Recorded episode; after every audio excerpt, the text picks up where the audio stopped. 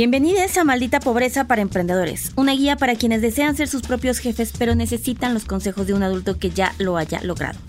Yo soy Liliana Olivares y en el episodio, bueno, en esta mini cápsula de hoy de eh, para emprendedores, pues obviamente no quiero dejar a pasar este día tan importante que es para todas nosotras, que es el 8 de marzo, y me pareció muy adecuado que habláramos de si tú eres mujer, y los pocos beneficios que sí tenemos de ser mujeres al emprender es encontrar diversos fomentos económicos que nos da, esto obviamente es en México, eh, el gobierno o instituciones, asociaciones civiles que nos dan herramientas, sobre todo financieras, con tasas más bajas, em, son menos estrictos en lo que nos pueden pedir para darnos un crédito.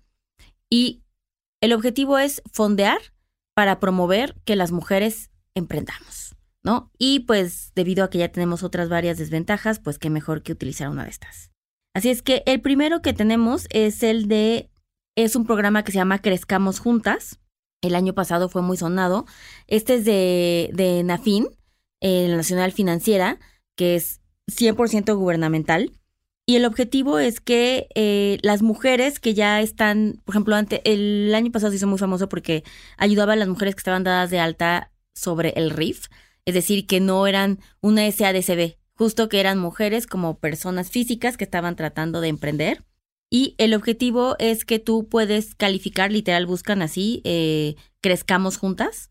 Ese es el, el programa, Google Y te va a dar una línea de crédito de hasta 300 mil pesos te da una tasa más baja. Una tasa baja, les puedo decir hoy que estamos en el 2023 sobre este contexto, sería abajo del 15%, ya sería una tasa baja, ¿no? Por supuesto, siempre va a ir ligado a la inflación y si las tasas de interés suben, pues estos eh, seguramente también se van a ver afectados estos proyectos, pero el objetivo es que sí tengamos tasas preferenciales y nos pueden dar plazos extensos entre 36 y 60, o sea, hasta 5 años para poder pagarlo y no te pide ningún aval ni ninguna garantía.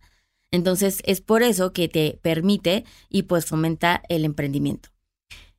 Si ustedes creen que incluso una tasa de este nivel pudiera ser alto, para que tengan un contexto y lo podamos comparar, si nosotros vamos y pedimos al banco, así ya sabes, de esos que vas en tu cajero y te dicen como te damos 200 mil pesos y uno cae a lo pendejo, esos créditos pueden estar desde 50% anual, ¿ok? Entonces, cuando les digo que 15, 12, pues claramente es un beneficio eh, bastante bueno. Entonces, explórenlo y eso es muy importante. La otra es que hay un fondo que es de desarrollo social y este es solamente para las mujeres de la Ciudad de México. ¿Ok? Entonces son microcréditos, esta palabra la van a escuchar mucho, es muy dirigida hacia este, a esta causa que es emprender como las mujeres, eh, que es el financiamiento para mujeres emprendedoras y empresarias. ¿Ok? Aquí es lo mismo. Quieren ayudar, tú puedes aplicar a través de, y por cierto, muchos de estos programas se puede aplicar online. ¿Ok? Y, nos, y este sí da un financiamiento un poco más grandecito, porque pudiera ser alrededor de casi 500 mil pesos, que lo que nos pueden prestar, igual a un, a un plazo de este de cinco años. Normalmente este es el plazo que se van a encontrar porque el objetivo es eso. No es como que quieren presionarnos, ¿no? Y sabemos que un emprendimiento tarda cierto momento en crecer. Y también aquí la tasa puede ser muy, muy baja, entonces, eh, pero tienen que vivir en la Ciudad de México.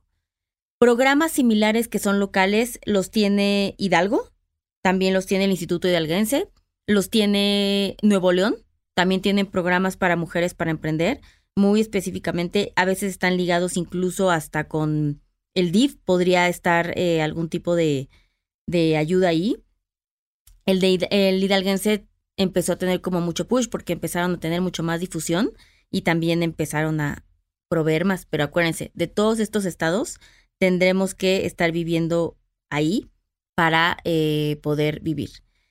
La otra, otro fondo importante que también es local, es de Aguascalientes. El gobierno de Aguascalientes, la verdad es que pone muchísima inversión y muchos, em, pues sí, recursos económicos para las mujeres.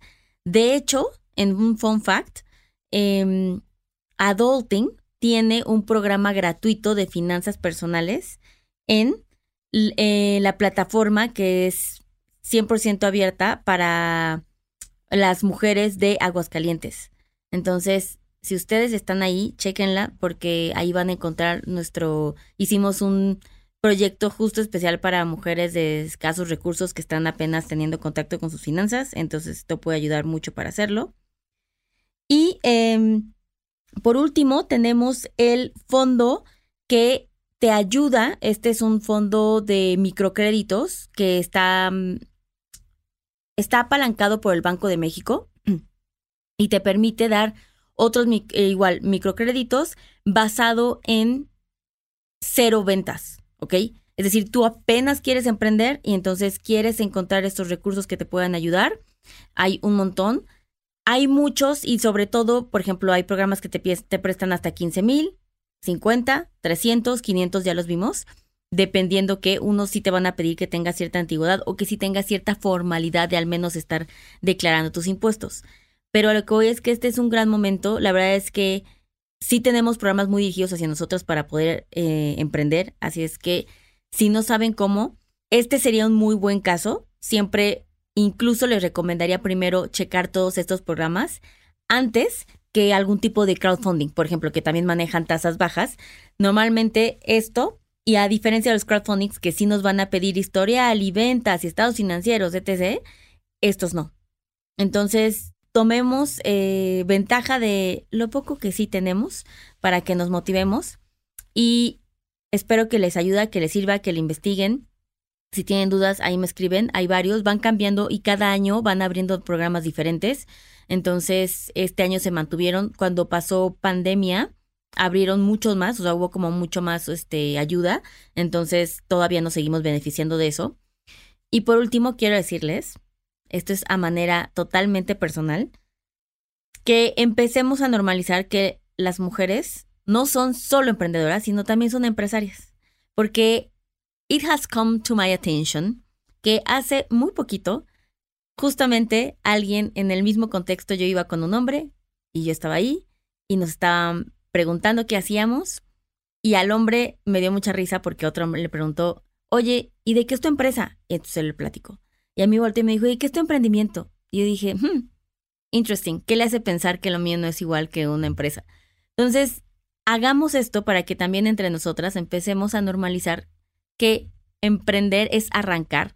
Si ustedes ya tienen un negocio que está marchando, sean empresarias y reclamemos el tener la misma credibilidad y legitimidad en nuestro contexto empresarial. Así es que no me vuelvan a decir emprendedora. no es cierto, pero sí me pone malas. Oigan, pues les dejo esta cápsula, espero que les ayude, que consigan sus recursos y les quite un poquito el miedo a dar este gran paso. Nos vemos a la siguiente. Bye.